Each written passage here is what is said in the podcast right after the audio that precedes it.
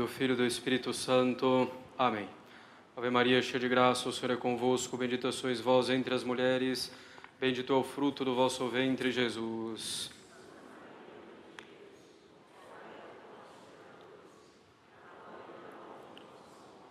Podem sentar. Caros católicos, São Francisco de Sales, em seu magnífico livro Filoteia, diz que marido e esposa devem ter tanta condescendência um com o outro que nunca se aborreçam e irritem ambos ao mesmo tempo e de repente, para que entre eles não se note dissensão nem disputa. E o santo faz então uma de suas comparações. Ele diz que as abelhas não podem estar em um lugar onde se ouvem ecos e estrondos e onde a voz soa mais alta. Ele diz que, da mesma forma, o Espírito Santo não pode permanecer numa casa onde há disputas, réplicas, vozes estridentes e alterca altercações. Mas o que é essa condescendência de que nos fala São Francisco de Sales? é uma virtude tão simples, mas tão necessária para a vida familiar. A condescendência é irmã da doçura de que falamos domingo passado e é filha da caridade e da humildade.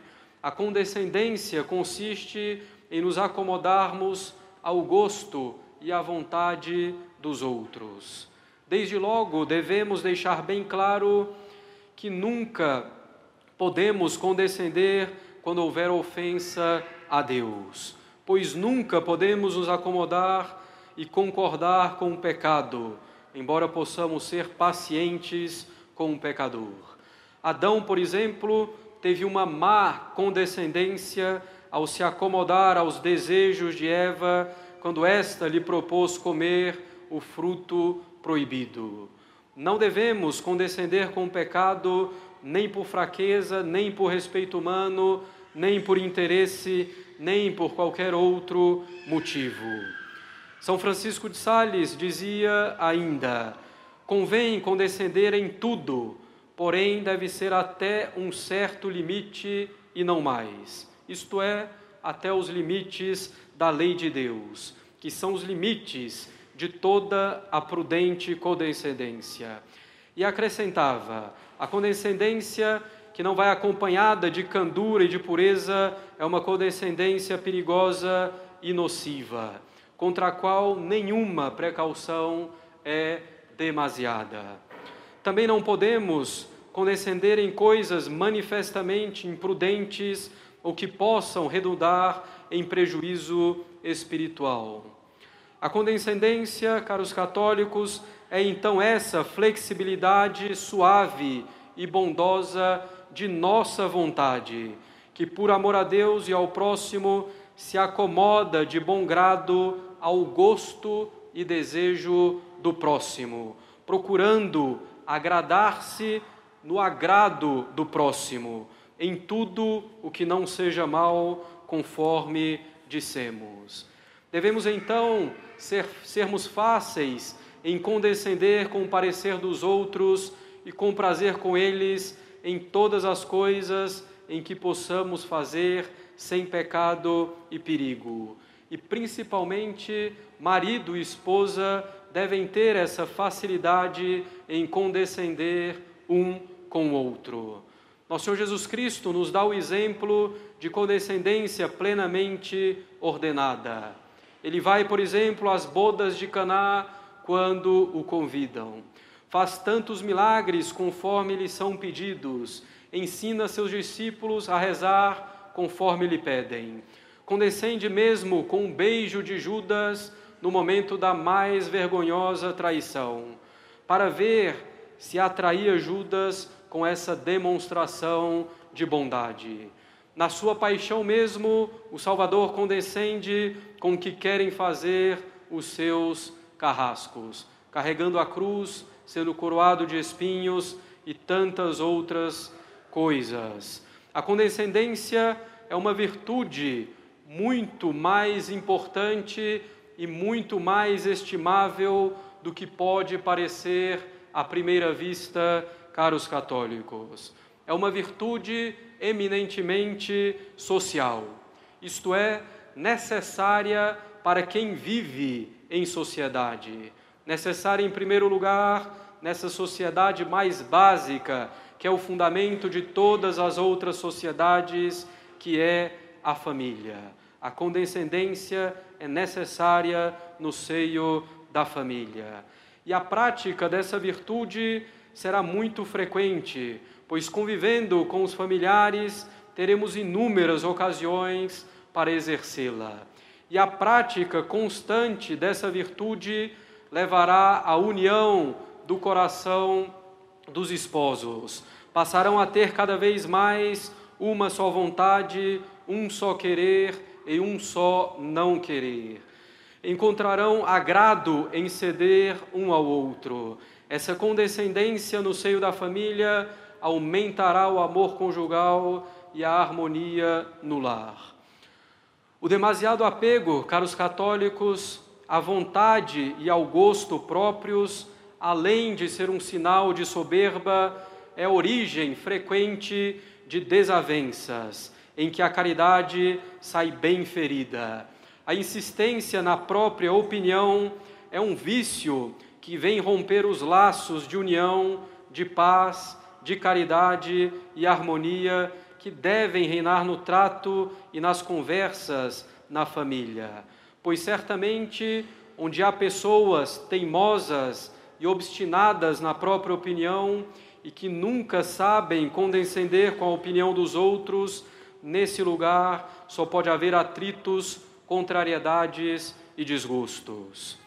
Ao contrário, a condescendência cristã, pela qual uma pessoa acomoda de boa vontade, se acomoda de boa vontade ao desejo e ao querer do próximo, essa condescendência é fonte de amor recíproco, de paz, de concórdia, de tal maneira que não se pode calcular suficientemente quanto essa virtude contribui para a felicidade e bem-estar da família.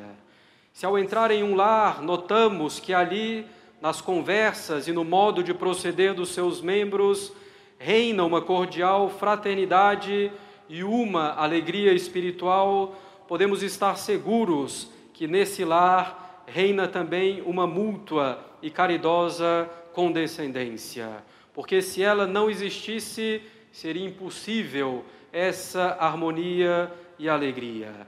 Os esposos mais unidos acabariam por perder a amizade se nenhum deles fosse de caráter condescendente. Está certamente, caros católicos, muito longe da perfeição sólida e verdadeira todo aquele que, enquanto os outros condescendem com seus gostos e desejos, se mostra calmo, contente e satisfeito, mas que se é contrariado na mínima coisa ou quando as coisas não correm à medida dos seus desejos, fica logo inquieto e alterado.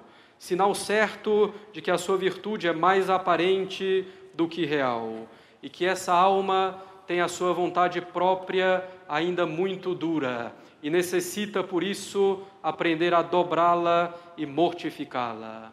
Quantas vezes vemos no seio da família surgir disputas, mesmo sobre questões tão irrelevantes, irrisórias, simplesmente porque não se quer ceder à opinião do outro ou não se quer calar-se.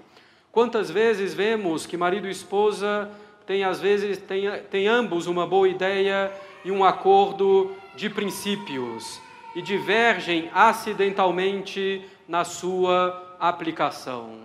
E cada um achando que sua ideia é mais perfeita, quer impor a sua ideia ao cônjuge e acabam destruindo tudo pelas brigas. Melhor aceitar uma boa ideia, ainda que seja menos perfeita, do que querendo aplicar o mais perfeito, causar uma grande briga e ficar sem nenhum bem. Por exemplo, um cônjuge preferiria que o outro fizesse tal coisa porque considera que assim será melhor para a família. mas o outro, por um motivo qualquer, prefere fazer de modo diferente, que é menos perfeito. Não vale a pena, querendo o maior bem da família, terminar em brigas e ofensas, sendo que a outra coisa também é um bem, ainda que inferior. E muitas vezes, mesmo quando um dos cônjuges está errado, o melhor será calar-se e procurar resolver com paciência e habilidade. Quando se percebe que o apego do outro à própria opinião é ainda muito grande. Está claro que a condescendência não impede que os cônjuges conversem, dialoguem para chegarem a uma conclusão, mas devem fazer isso com caridade, mansidão, e que cada um tenha essa disposição de condescendência para com o outro. O marido precisa ser muito condescendente com a esposa no exercício de sua autoridade no lar. E lembrando sempre que sua autoridade é para o bem da esposa e dos filhos. Lembrando também que de nada adianta exercer uma autoridade forçada. Deve ser autoridade conquistada na prática do amor na prática de um bom exemplo e na prática da virtude.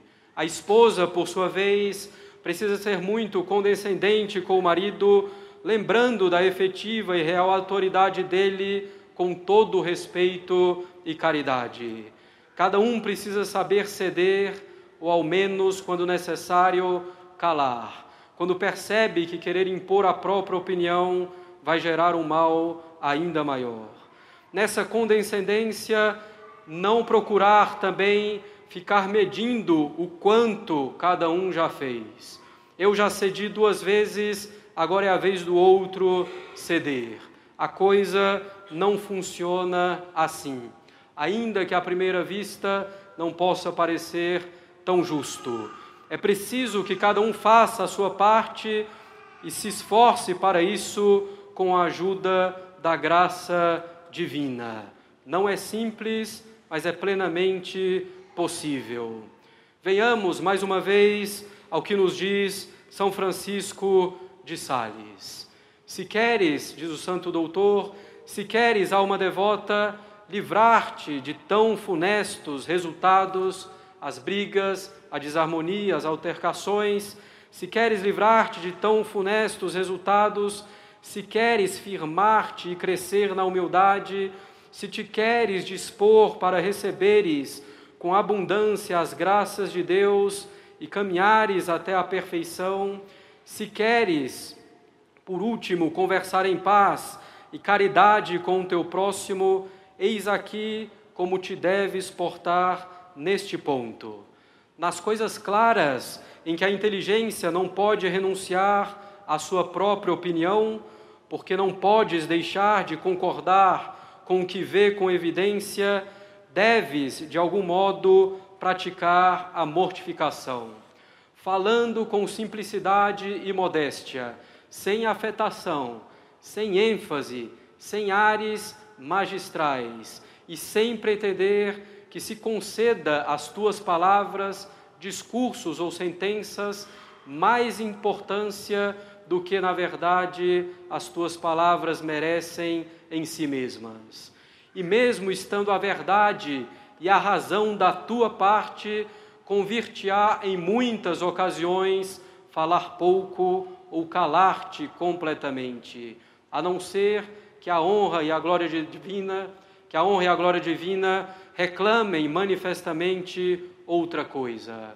E continua ainda o santo: nas coisas duvidosas ou discutíveis, deves, ao expor a tua opinião, fazê-lo também com modéstia humildade e com certa desconfiança de ti mesmo, pensando que podes estar enganado.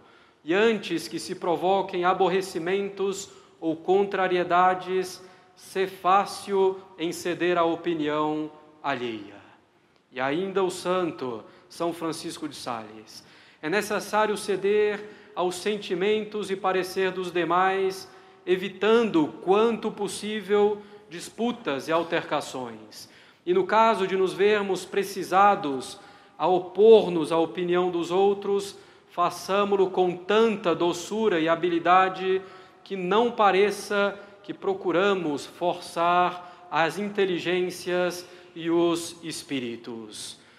Marido e esposa, não se apeguem demasiadamente aos seus gostos e à sua vontade. Antes, estejam dispostos a condescender facilmente e de bom grado com a vontade do cônjuge, desde que não seja, como já dissemos, contra a lei de Deus. Condescender com a vontade do cônjuge servirá muito para avançar na humildade e na caridade. Vai tornar cada um agradável e amável a Deus e também ao cônjuge. Se nos dirigimos em particular aos esposos, podemos cada um aplicar exatamente os mesmos princípios em todas as nossas relações sociais. Caros católicos, como podem perceber, temos redobrado nossos esforços em benefício das famílias, aquelas que já existem e também daquelas que se formarão. A família é a pupila dos nossos olhos. A família de vocês é a pupila dos nossos olhos. E como infelizmente as famílias muitas vezes se formaram em bases tão frágeis, em areia movediça, é preciso agora reforçar essas bases com o sólido cimento da doutrina católica e com a prática dessas virtudes, às vezes simples, como a condescendência, mas tão necessárias no seio da família. Em nome do Pai e do Filho e do Espírito Santo. Amém.